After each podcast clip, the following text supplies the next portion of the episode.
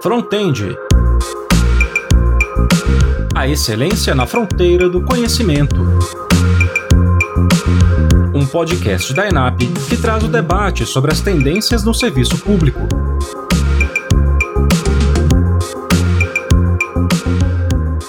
Seja bem-vindo a mais um episódio do Frontend, diretamente do seu ENAPcast.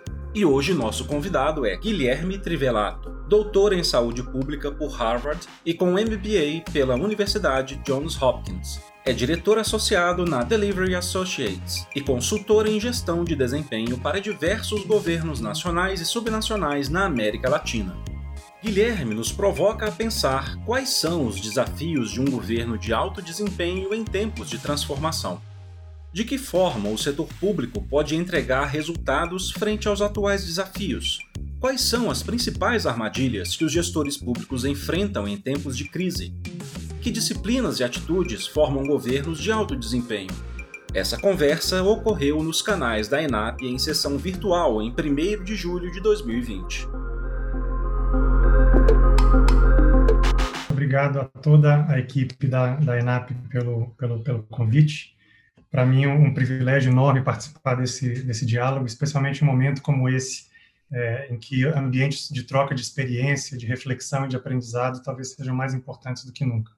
Bom dia também a todos que estão participando conosco hoje. Um agradecimento especial aos gestores né, do nosso serviço público que priorizaram estar aqui diante de agendas tão, tão, é, tão cheias. É, o, fim, o fio condutor da nossa conversa hoje, como a Bruna comentou, vai ser esse tema de desempenho de governos. Eu acho que um, um ponto de partida fundamental é reconhecer a dificuldade que é fazer as coisas acontecerem no contexto do setor público. Né? Quem, já, quem já trabalhou com ou dentro de governo sabe que é impossível passar por isso sem acumular cabelos brancos né, e, várias frustrações.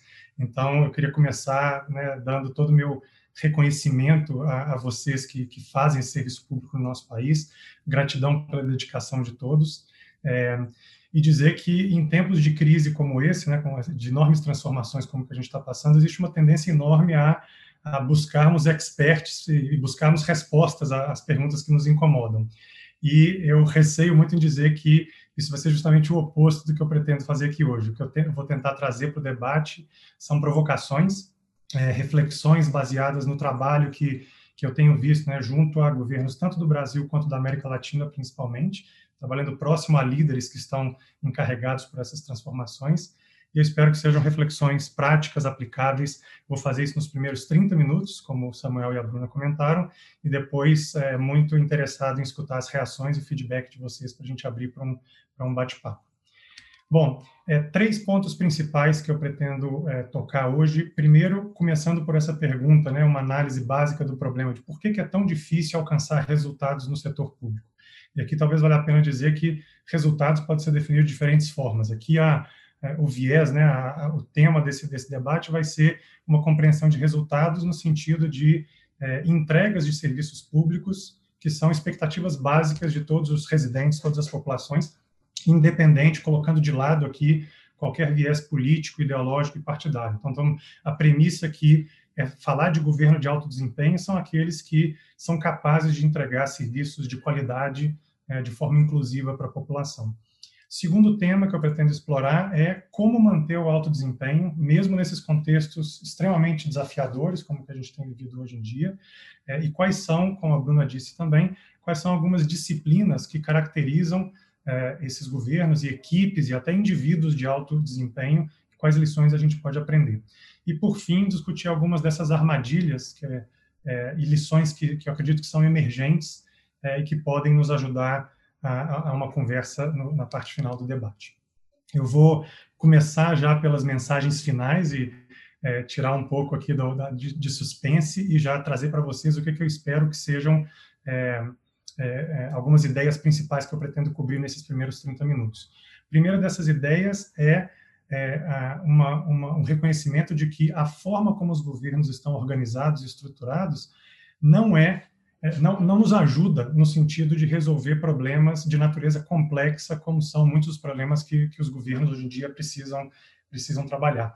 Então, já existe aí na, na, na linha de partida já existe, um, já, já existe um contexto altamente desfavorável, que são travas, às vezes estruturais, fundamentais, que colocam barreiras a esse alto desempenho.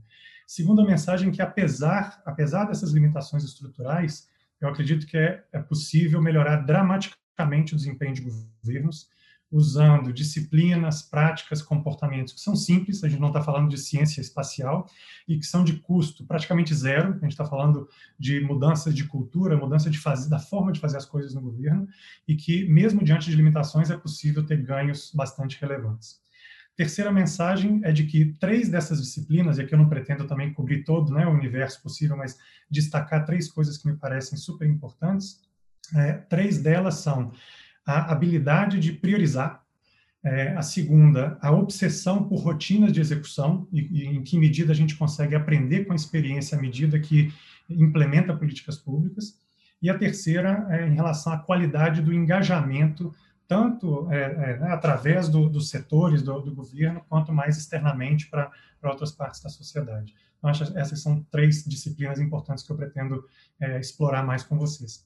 E, por fim, é, uma, uma tese que eu pretendo defender aqui, de que tanto no nível individual quanto no nível de equipe, se a gente extrapolar mais, né, pensando de governo, em governos de forma mais ampla, uma característica de, que diferencia esses governos de alto desempenho dos demais é a capacidade que eles têm de transcender o que eu vou chamar aqui de falsas dicotomias ou falsos dilemas, que são muitas vezes conceitos trazidos para o debate como se fossem coisas opostas, mas que na verdade são falácias, porque existe, na verdade, ao menos um terceiro caminho, que é a combinação é, dessa, de, desses conceitos. Ou seja, quando a gente fala de falsa dicotomia, é uma ideia de estamos polarizando um conceito que não deveria ser polarizado. Então, eu vou defender aqui a ideia de que é, é, governos de alto desempenho são aqueles mais capazes de, de transcender essas, essas falsas dicotomias. Bom, então passando para a primeira parte desse debate e essa pergunta fundamental de por que, que, é tão difícil fazer as coisas acontecerem no setor público, existem múltiplos ângulos né, para essa, essa análise.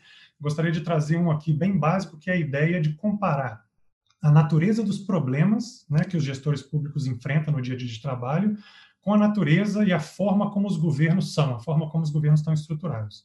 É, muito dessa do que vocês estão vendo do lado esquerdo aí sobre a natureza dos problemas no setor público vem de, de, né, de, de teorias e de pensamento recente, de, de, pensamento sistêmico, de teoria de sistemas complexos, mas é basicamente a ideia de que, é, por mais que a gente tente, os problemas que a gente trata hoje em dia, eles são impossíveis de se compreender completamente. Então, se a gente pega temas como mudança climática, desigualdade social, é, pobreza, desenvolvimento sustentável, o que quer que seja, as peças desse quebra-cabeça geralmente estão pulverizadas, não só em diferentes setores dentro de um governo, como também em outras partes da sociedade, na academia, na sociedade civil, enfim.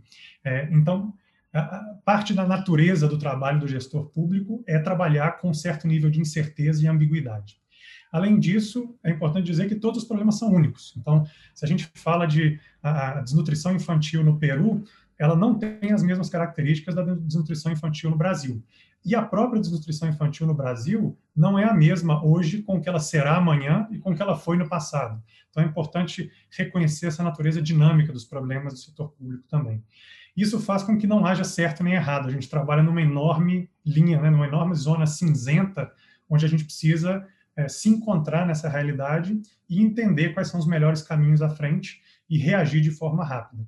Não existe solução definitiva e muito menos garantia de sucesso. Então, se a gente pega todo esse pacote, né, que está desse lado esquerdo, e a natureza dos problemas está representada aí como esse novelo enorme de, de, de caminhos, e a gente contrasta isso com, com a forma como os governos foram estruturados para funcionar. E isso tem, a origem não é de agora, a gente carrega agora uma bagagem né, de, de muitos anos, de décadas de, de pensamento de gestão, tanto na administração pública quanto privada, mas muitas vezes os governos eles prezam pela ordem prezam por uma hierarquia clara de comando e controle, então, pessoas, responsabilidades e papéis claros, várias caixas, né, vários ministérios, várias, várias, é, é vários espaços de poder bem definidos.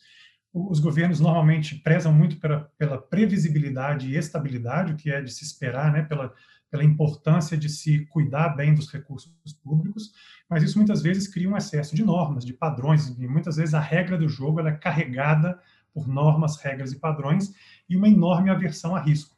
Que faz com que seja muito, muitas vezes difícil pensar em é, encontrar os espaços para inovação e criatividade. Então, muito brevemente, um resumo de qual é o ambiente onde a gente tem trabalhado. É, alguns governos têm tentado né, quebrar um pouco dessas amarras e reformar estruturalmente o serviço público. Então, é, aqui eu trago um exemplo que foi até discutido recentemente pela ENAP, mas é, um, um case da Finlândia que ainda está em fase de proposta, mas acho que pode ser uma ideia interessante para trazer para o debate, tomando como exemplo um problema desses, né, um problema desses intratáveis de, de desigualdade social, e que, se a gente observar a forma tradicional de abordar é, a gente vai ter vários ministérios trabalhando separadamente e em paralelo para resolver esse problema.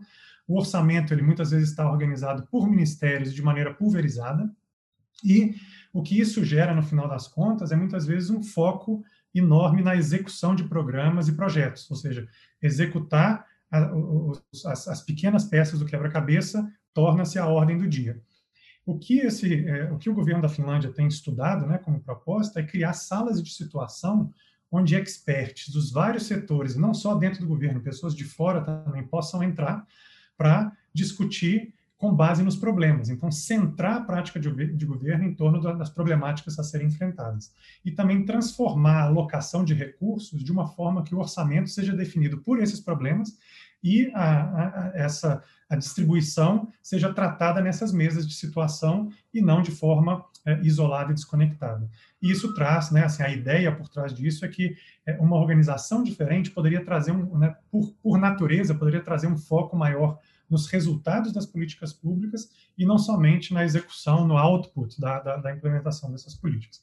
Enfim, só para pontuar aqui que né, existem é, pensamentos emergentes no sentido de transformar a, a espinha dorsal dos governos. Mas a grande pergunta para a gente aqui é como melhorar o desempenho mesmo dentro das restrições dos limites dos modelos existentes. E aí, como eu falei no início, eu quero trazer aqui para o centro do debate três dessas disciplinas né, que eu considero fundamentais. A primeira tem a ver com foco e com a habilidade de fazer escolhas difíceis. A segunda, a qualidade das rotinas de implementação. E a terceira, a qualidade do engajamento. Nós vamos entrar em cada uma delas em mais detalhe. É, a priorização em governos talvez seja uma das tarefas mais difíceis que né, da, da, realidade não só do Brasil, América Latina, mas isso eu acho que é uma realidade é, extrapolável em todos os lugares do mundo. Por que, que priorizar é tão difícil nos governos? Acho que a resposta mais simples que a gente pode pensar é que não faltam problemas para resolver. Se a gente pensa em qual é a agenda pública hoje, ela provavelmente ela é, uma, ela é uma combinação entre toda uma bagagem de problemas não resolvidos ou resolvidos parcialmente no passado e todos os problemas emergentes que a gente tem que lidar. E talvez a, a pandemia, né, nesse momento, seja um ótimo exemplo de toda uma agenda inacabada que a gente tem né, no setor público e combinado a ela uma, uma série de problemas novos que a gente precisa lidar. Então, dentro disso, a gente precisa tomar decisões. E aqui eu quero usar uma metáfora da física para tentar trazer isso um pouco mais para a realidade. É, vamos imaginar o seguinte, então, imagine que qualquer, imagine um objetivo qualquer, pode ser um objetivo da realidade mais imediata de vocês, ou pode ser mais amplamente um objetivo de uma de uma promessa de campanha de governo, enfim, uma agenda mais ampla de desenvolvimento. Mas imagine que essa, esse objetivo é a bandeirinha no alto de uma montanha. E vamos imaginar que o plano de ação para chegar até essa bandeirinha é uma rocha, essa pedra que está ali na base da montanha e precisa ser carregada. Vamos imaginar também que para empurrar essa pedra para cima, para vencer a inércia, a gente precisa de mil newtons de força. E que cada servidor público, que cada pessoa que empurra essa pedra, consegue colocar 250 newtons de força. Ou seja, para tirar esse plano de ação do papel aqui no nosso exemplo, a gente precisa de quatro pessoas empurrando em força máxima. A situação seria muito fácil, a gente não precisaria ter essa conversa se os recursos fossem abundantes, certo? A gente simplesmente colocaria dezenas de pessoas para empurrar essa pedra, algumas poderiam tomar sua água de coco e descansar, enquanto as outras fazem o trabalho e, eventualmente, ao longo do tempo, os problemas vão ser resolvidos. Agora, a realidade que a gente tem de governo não é essa. Ao invés de uma rocha, a gente tem dezenas, centenas de rochas competindo para ver quem vai ser empurrada primeiro. E quem dera nós tivéssemos esse tanto de recurso à, à, à, disposição. A gente tem recursos humanos, tecnológicos, toda a cadeia de produção é extremamente restrita. Então, diante disso, o que, que a gente pode fazer? A, o caminho, talvez, de menor resistência, que, pela, pela minha experiência, eu vejo que muitas vezes é uma decisão implícita dos governos, né, que não, não é confrontada diretamente, mas ela, ela acaba sendo o caminho tomado, é a de diluir os esforços. E vamos tentar fazer tudo ao mesmo tempo e fazer um pouco é, de cada coisa. É, se vocês se colocarem no, no, no, lugar dessas pessoas aqui que estão tentando empurrar essas rochas, né, a gente pode ver que duas pessoas não conseguem empurrar essa rocha para o destino final. Mas ao final do dia elas vão estar exaustas, provavelmente. E esse é um estado que eu, eu gosto de chamar de paralisia hiperativa.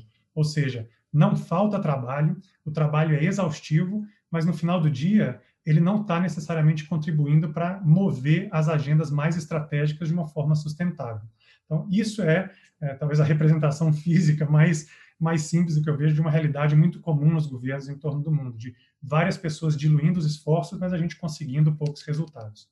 Uma a importância da priorização entra justamente quando os governos são capazes de coordenar e sequenciar os esforços para que essas barreiras, muitas vezes setoriais, sejam quebradas e seja possível, de fato, empurrar essa pedra enorme para o alto da, da, da montanha. Mesmo em governos que são capazes de fazer isso, né, colocar esforços de concentração, muitas vezes eles fazem isso por um tempo limitado e logo soltam aquela pedra para começar a carregar uma outra pedra que surgiu no horizonte. Isso pode causar, muitas vezes, uma avalanche pior do que o problema que, que existia originalmente. Então, aqui, só uma analogia para lembrar assim, da importância de priorizar, porque quando a gente prioriza tudo, na verdade, né, nada está sendo priorizado. E quando a gente dilui os esforços, a gente precisa viver com o risco de que nada vai ser é, cumprido na intensidade que a gente planejava no início. Bom, a segunda disciplina que eu queria trazer para o debate é essa ideia das rotinas. E na, na Deliver Socialist, a gente muitas vezes chama essas rotinas de execução como o motor da entrega de resultados. A minha definição mais, mais simples de rotina é dizer que elas são oportunidades de diálogo é, entre as pessoas certas, no tempo certo e do jeito certo. Ou seja, quais são os propósitos que uma rotina bem feita de execução cumpre? Né? Em primeiro lugar, ela cumpre um propósito de informar e de atualizar todas as pessoas sobre o processo. Então, imaginem vocês, gestores né, de, um, de, um, de uma ampla gama de portfólio, de projetos, etc. Ninguém consegue estar em todos os lugares ao mesmo tempo. Então, é, existir uma rotina e uma equipe dedicada à implementação que possa trazer as atualizações funciona como, como uma expansão né, dos olhos e dos ouvidos dos, das autoridades do sistema na linha de frente. Então, uma das funções é essa, mas além disso, existe um propósito fundamental de identificar problemas de maneira precoce e é pensar na solução desses problemas de forma rigorosa. Então, existe muito aqui para a gente explorar em termos de como lidar com essas rotinas na prática, mas eu trouxe quatro perguntas que eu acredito que, se elas forem respondidas em uma rotina de implementação, a chance de sucesso aumenta consideravelmente. A primeira delas é onde nós estamos e, partir de um ponto comum de entendimento, né, com base em dados e na melhor evidência disponível de como está o sistema em relação a metas, a indicadores e uma definição de sucesso bem estabelecida desde o início. Em seguida, vem a pergunta natural de que é, que é, que é em relação a quais são os principais desafios, ou seja, onde estão os gargalos, onde, onde que, é, quais são as principais dores desse sistema, para que a gente possa identificar o que fazer sobre eles. Então, aí nessa pergunta 2 entra todo o papel de um raciocínio analítico, crítico, para priorizar onde estão as, as, principais travas e que seja possível, então, uma pergunta, uma, uma, discussão sobre performance, ou seja, o que faremos a respeito. E aí, talvez uma outra analogia que ajude é a ideia de aterrizar um avião, né? Assim, ao invés de ficar só no campo das ideias, conseguir baixá-lo para um nível de ações práticas até chegar nos próximos passos. Quem faz o quê entre essa rotina e a próxima, quais são as expectativas, para você criar um sistema de accountability e um, um, um sistema de, de suporte para que as coisas possam é, caminhar adiante. Bom, então esse eu acho que é o segundo ponto da rotina de implementação. Um terceiro ponto fundamental, é, e que eu acho que tem tomado cada vez mais né, proeminência no debate público, é essa ideia de engajamento. Né? E é, cada vez mais, eu acho que todos nós temos visto e reconhecido a, a, o engajamento como uma necessidade. E talvez assim a razão pela qual se fala tanto hoje em dia de engajamento é simplesmente pelo fato de que as pessoas estão percebendo que diante de problemas complexos, como a gente falou no início, é impossível resolver qualquer uma dessas coisas sozinho. Então, a gente precisa trabalhar em parceria, precisa trabalhar em colaboração, e isso é feito através um engajamento. Agora, o que eu quero trazer aqui para o debate é que não basta engajar, não basta criar comitê, não basta criar conselho, não basta criar grupos de trabalho, um dos principais fatores determinantes, né, que diferenciam os, os governos que trabalham na mais alta performance dos demais, é justamente o nível de permeabilidade, de abertura para escuta é, e para o engajamento real. E aqui eu trouxe um, um, diagrama que talvez pode nos ajudar a entender isso. Vamos pensar no nível mais superficial, é, e todos nós certamente temos né, exemplos na cabeça sobre isso, de diálogos e de engajamento que acontecem desde uma perspectiva, de uma atitude de mente fechada. Ou seja, eu só escuto o que eu penso, eu só valido o que eu quero escutar, e tudo que vai contra o meu sistema de crenças e minhas, né, minhas premissas eu descarto. Ou seja, esse é um, esse talvez seja um nível mais superficial de engajamento. Ele pode estar acontecendo aí, né, o tempo inteiro, mas ele provavelmente não vai levar a, ao nível de transformação que a gente precisa. O nível seguinte é o engajamento de mente aberta. Nesse nível, eu já considero outros pontos de vista. Eu já não chego só armado com a minha bagagem, mas eu estou aberto a, a considerar outras opiniões. Mais profundamente, eu estou chamando aqui de coração aberto, que a gente entra num território de uma escuta com empatia, ou seja, de entender de onde vêm as percepções e as opiniões da, da, da, né, das outras instituições ou das outras pessoas e trabalhar desde uma perspectiva de legitimidade, de entender por que, que as pessoas se sentem da maneira como elas se sentem e, a partir disso, criar um diálogo mais genuíno, mais concreto. E talvez mais profundamente ainda, que eu acho que eu trago aqui como um dos principais desafios para nós individualmente e também coletivamente, a esse desafio de escutar com a intenção aberta. E o que é escutar com a intenção aberta? É estar atento a todo o sistema, é, né, captar informações de toda a realidade, todos os elementos dessa realidade e ter a abertura para se adaptar a novos temas e novas ideias que estão emergindo. Se a gente pensa no topo dessa pirâmide, esses que estão mais em cinza, etc., a mente fechada e a mente aberta, elas normalmente estão no território de engajamento transacional, que é um bom ponto de partida, mas, é, enfim, ainda é um nível superficial. É, o, que eu, o que eu quero defender aqui é a ideia de que é é, é, é, equipes e governos que realmente né, se destacam pela habilidade de gerar resultados são aquelas que se engajam nessa base da pirâmide, que aí sim, eu acredito, onde acontece né, o, a mágica da colaboração, da criatividade e da cocriação. Então, esse eu acho que é um terceiro ingrediente fundamental.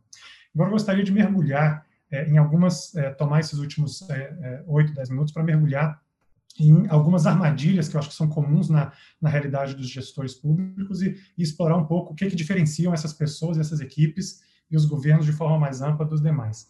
É, a minha tese aqui é, é, que essas falsas dicotomias são um ponto central e eu vou trazer dez delas, é, longe de serem dez mandamentos, eu vou trazer aqui como, como ideias emergentes para provocar o debate e, e, e, e, as reações de vocês. A ideia, como eu disse no início, é de que falsas dicotomias são dilemas apresentados como se fossem oposições, mas que, na verdade, isso é uma forma é, equivocada de entender a realidade. Vou dar alguns exemplos mais práticos para a gente começar a mergulhar nisso. Primeira falsa dicotomia que eu acho que é muito prevalente, que é importante a gente transcender, é essa ideia entre estratégia e implementação. Quando a gente olha para a literatura né, e para a prática mesmo de gestão, tanto pública quanto privada, é, de maneira geral, a gente pode encontrar muito de uma corrente de pensamento que preza muito pela estratégia, pelo pensamento né, amplo e um direcionamento claro, e por outro lado, a gente tem aquelas pessoas que é, valorizam o prêmio da execução. Isso tem sido especialmente é, colocado na pauta hoje em dia, né, que executar é fundamental. E aqui eu quero trazer uma, uma frase que, que, eu, que eu gosto muito do, do Sir Michael Barber, que é, o, que é o, né, o fundador da Delivery Associates, ele foi o, o, o chefe da primeira delivery unit no Reino Unido, ele diz que estratégia sem implementação é algo vazio, mas ao mesmo tempo a implementação sem estratégia é algo incoerente. Qual que é o risco desse dilema aqui? Um governo que só faz estratégia corre o risco de criar documentos maravilhosos que vão acabar numa prateleira, né, e funcionando como algo decorativo. Por outro lado, governos e equipes que só se focam na implementação correm o risco de criar uma série de ações que podem até criar pequenos resultados, mas elas não têm uma coerência como um todo e não levam, se a gente voltar à nossa analogia da, da rocha, pode ser que os pequenos grãos de areia estão se mexendo, mas não necessariamente o grande desafio está indo para a direção que precisa ir. Então, aqui, essa ideia de que tanto estratégia quanto implementação são necessários, mas eles não são suficientes em, em, né, quando tratados de forma isolada. grande, o grande potencial está no encontro entre essas duas coisas ao mesmo tempo. Bom, é, seguindo o mesmo raciocínio, né, a gente tem uma outra falsa dicotomia, que é essa ideia da floresta e das árvores. E a floresta aqui representando o pensamento sistêmico, a visão do todo, né, o big picture, e, por outro lado, as árvores representando aquelas pessoas e equipes que têm atenção ao detalhe. É, aqui, qual que é o risco de dicotomizar essa, essa, esses conceitos? Equipes que só pensam na floresta podem ficar presas no campo de ideias e nunca chegar à execução. Então, a gente vê aí uma profusão de promessas de governo, etc., que não são cumpridas porque, é, às vezes, são excelentes visionários, mas não são bons o suficientes na disciplina de execução. E, por outro lado, pessoas ou equipes que só olham para as árvores ou só olham para as folhas, eles podem ter pequenas conquistas, mas, como a gente disse anteriormente, não necessariamente isso está conectado a um objetivo maior. Um outro dilema muito comum, a gente escuta bastante isso na, na realidade de governos, essa questão do top-down versus bottom-up, ou seja, centralização versus descentralização, como se essas fossem coisas absolutamente antagônicas e que não pudessem conviver em conjunto. E aqui eu vou usar uma, uma analogia, eu tenho minha formação é, em saúde, então eu gosto de pensar em governos como um organismo também. E se a gente usar essa analogia, é, talvez o centro de governo possa ser entendido como o sistema nervoso central, ou seja, o cérebro dessa, desse organismo. E ali do sistema nervoso central existe uma função primordial, que não pode ser delegada a ninguém, que é a de planejamento, conceitualização, coordenação, harmonização dos estímulos, né? É, é, garantir autonomia para que, quando a gente chega na periferia desse sistema, que são os músculos, os ossos, né? e aqui analogia para para os executores, para os implementadores na linha de frente, para que eles possam fazer o seu trabalho também de forma autônoma. Então, aqui não existe uma dicotomia, eu acho que são conceitos que podem viver é, em conjunto. O exemplo que está aqui nessa foto é tirado de uma matéria recente do Economist, que fala sobre o Uruguai, que tem sido talvez um dos grandes exemplos na América Latina no enfrentamento ao Covid, dos menores casos de, de, né, de de incidência e mortes por corrigidos por população. E eu acho que aqui tem uma história interessante sobre essa combinação de top-down e bottom-up. Se por um lado o centro de governo foi decisivo no início da pandemia, né, para fechar as fronteiras rapidamente e criar né, é, diretrizes claras para a população sobre o que fazer e não fazer. Por outro lado, essas medidas não foram impositivas. Então, existiu aí um pacto de confiança e de autonomia para que as próprias comunidades né, e as outras instâncias de, de governança e as próprias pessoas tivessem a independência e a responsabilização pelos seus próprios atos. Então, ou seja, uma combinação de liberdade com, com, com, né, com direcionamento que, quando, quando levadas na dose certa em conjunto, pode ser bastante poderosa. É, talvez um dos maiores temas que a gente tem escutado hoje também é essa ideia de criatividade e a, o, né, o, a, a, a gravidade da situação que a gente está vivendo tem chamado cada vez mais para ideias criativas. E aqui acho que existe um risco é, importante, uma falsa crença de que, de que, a criatividade só pode florescer num ambiente de caos. É, e eu acho que isso não é, isso, isso pode ser na verdade é, é, bastante oposto à realidade. Na nossa experiência no Delivery Social, a gente trabalha muitas vezes com a criação de delivery units para governos. E muitas vezes as delivery units elas são taxadas como muito pesadas do ponto de vista ferramental, muito pragmáticas, ou seja, colocam muita estrutura e ordem. E existem críticas né, sobre, esse, sobre essa abordagem de que é, isso pode sufocar a inovação e a criatividade. E o que a gente vê muitas vezes, não só nesse contexto de delivery units, mas mais amplamente nos governos, é de que a organização ela é uma plataforma importante para a criatividade. Né? Assim, combinar as duas coisas pode ser extremamente poderoso, ou seja, ter uma base de, de estrutura, de lógica, etc., sobre a qual a gente possa é, despertar o, o, o, potencial criativo máximo das equipes e de governos. Então, acho que essa é uma outra reflexão que pode ser interessante para a realidade de vocês. É, aqui, uma, uma reflexão sobre controle e suporte, que tem a ver com a forma como nós entendemos o papel de um gestor público é, e, e, como levar as atividades né, no dia a dia do governo. Acho que o modelo mental comum que a gente encontra e que se aplica principalmente bem às, aos desafios técnicos de governo é essa, essa de enxergar a função de gestão como uma de comando, de organização, de controle e que tem o seu lugar. É né? super importante responsabilizar, monitorar e controlar as fronteiras do que está sendo feito para garantir que as entregas são, são cumpridas no final do dia. Por outro lado, a gente tem todo esse, esse papel de cultivar, né, assim, trazendo aqui né, uma semente florescer dentro de uma ideia de gerenciar o ambiente, de criar as condições para que as melhores respostas possam surgir.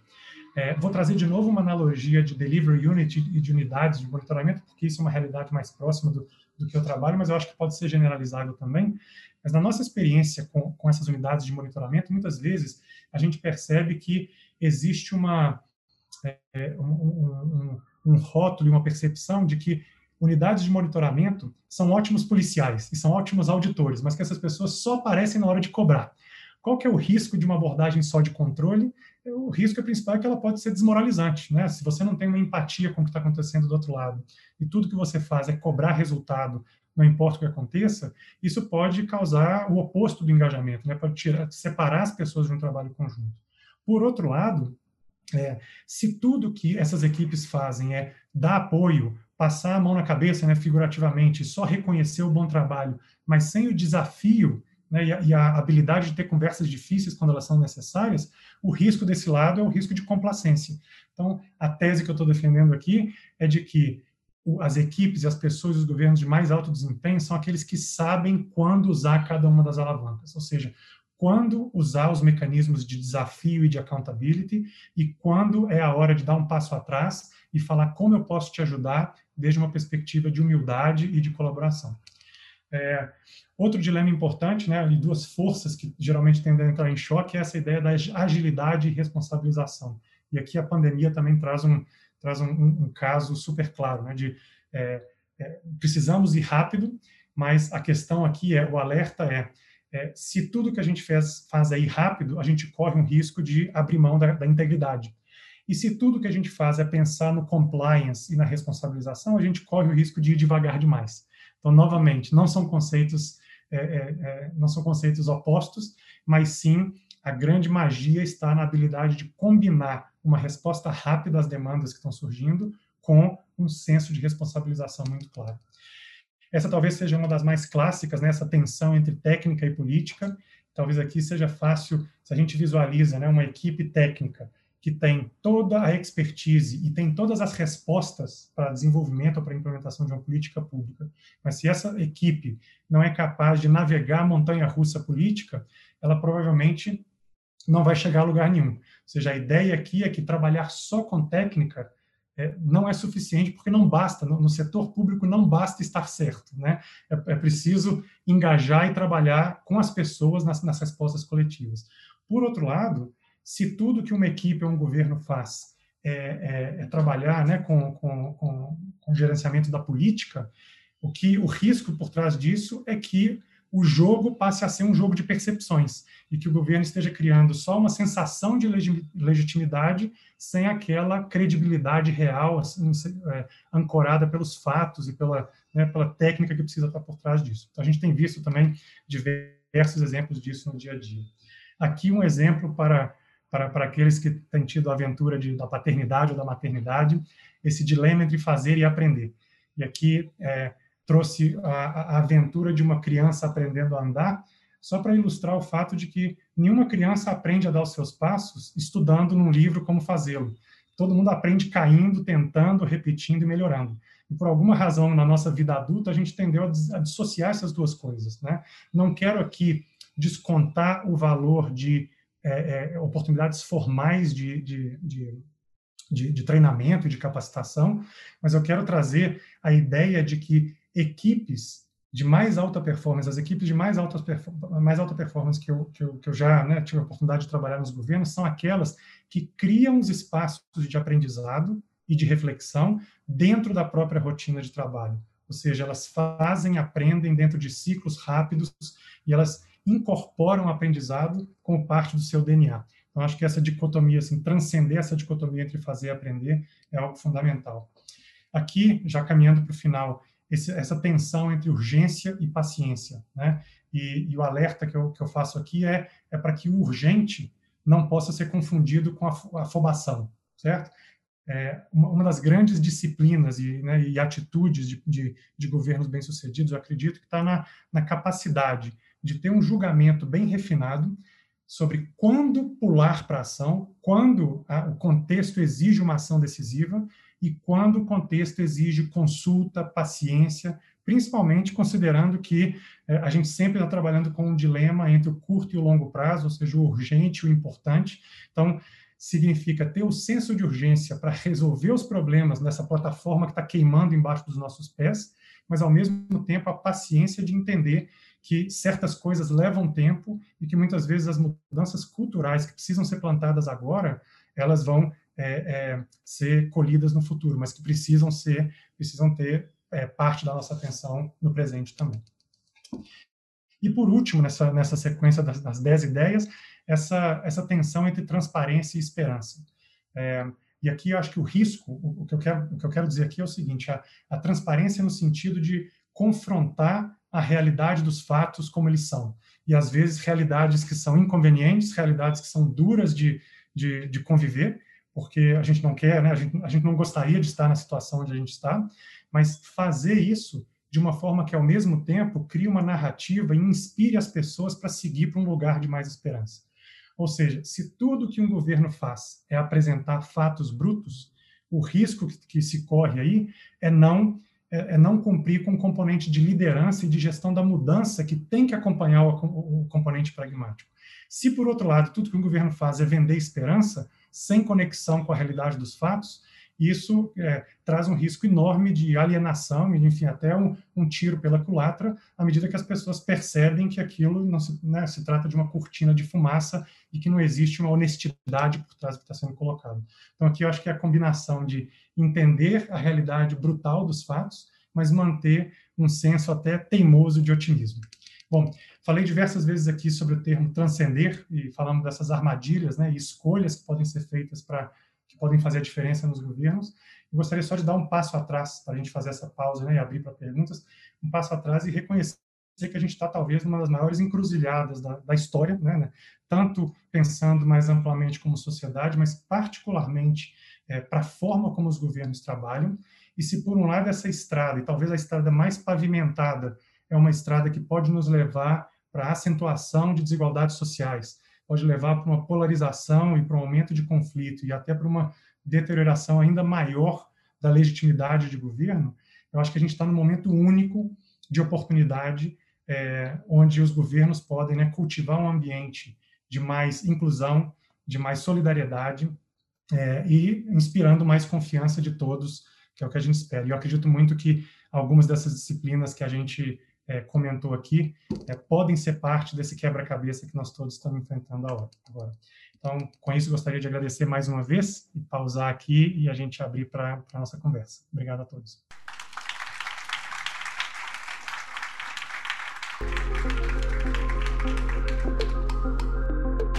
Quer saber mais sobre gestão pública e entregas baseadas em resultados?